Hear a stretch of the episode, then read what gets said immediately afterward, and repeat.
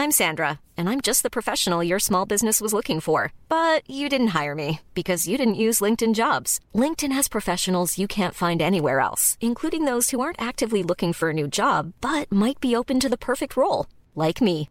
In a given month, over 70% of LinkedIn users don't visit other leading job sites. So if you're not looking on LinkedIn, you'll miss out on great candidates like Sandra. Start hiring professionals like a professional. Post your free job on linkedin.com/spoken today. Heraldo Podcast, un lugar para tus oídos. Noticias del Heraldo de México. El presidente Andrés Manuel López Obrador aseguró que la carta compromiso de corresponsabilidad no fue idea suya, sino de alguien de abajo, y dijo que no es obligatorio que los niños las lleven a las aulas para que puedan tomar clases. Durante la conferencia mañanera, dijo que ese requisito es una carga burocrática que se heredó del periodo neoliberal, y por eso su administración aún tiene que enfrentar eso.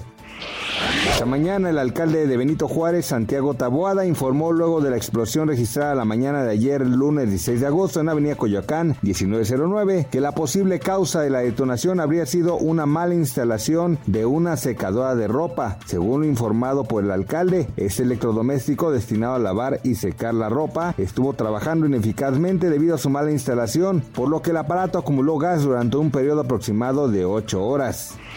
Este martes se dieron a conocer las declaraciones del talibán en Afganistán, en donde declaró una amnistía en todo el país e instó a las mujeres a unirse a su gobierno en una de sus iniciativas para calmar los nervios en la tensa situación que vive la capital Kabul, ya que la víspera se vivió un caos en el aeropuerto en un intento desesperado de la gente de escapar del país.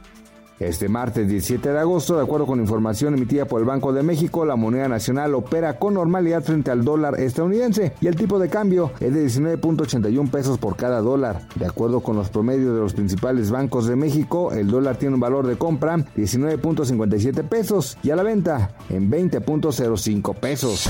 Noticias del Heraldo de México.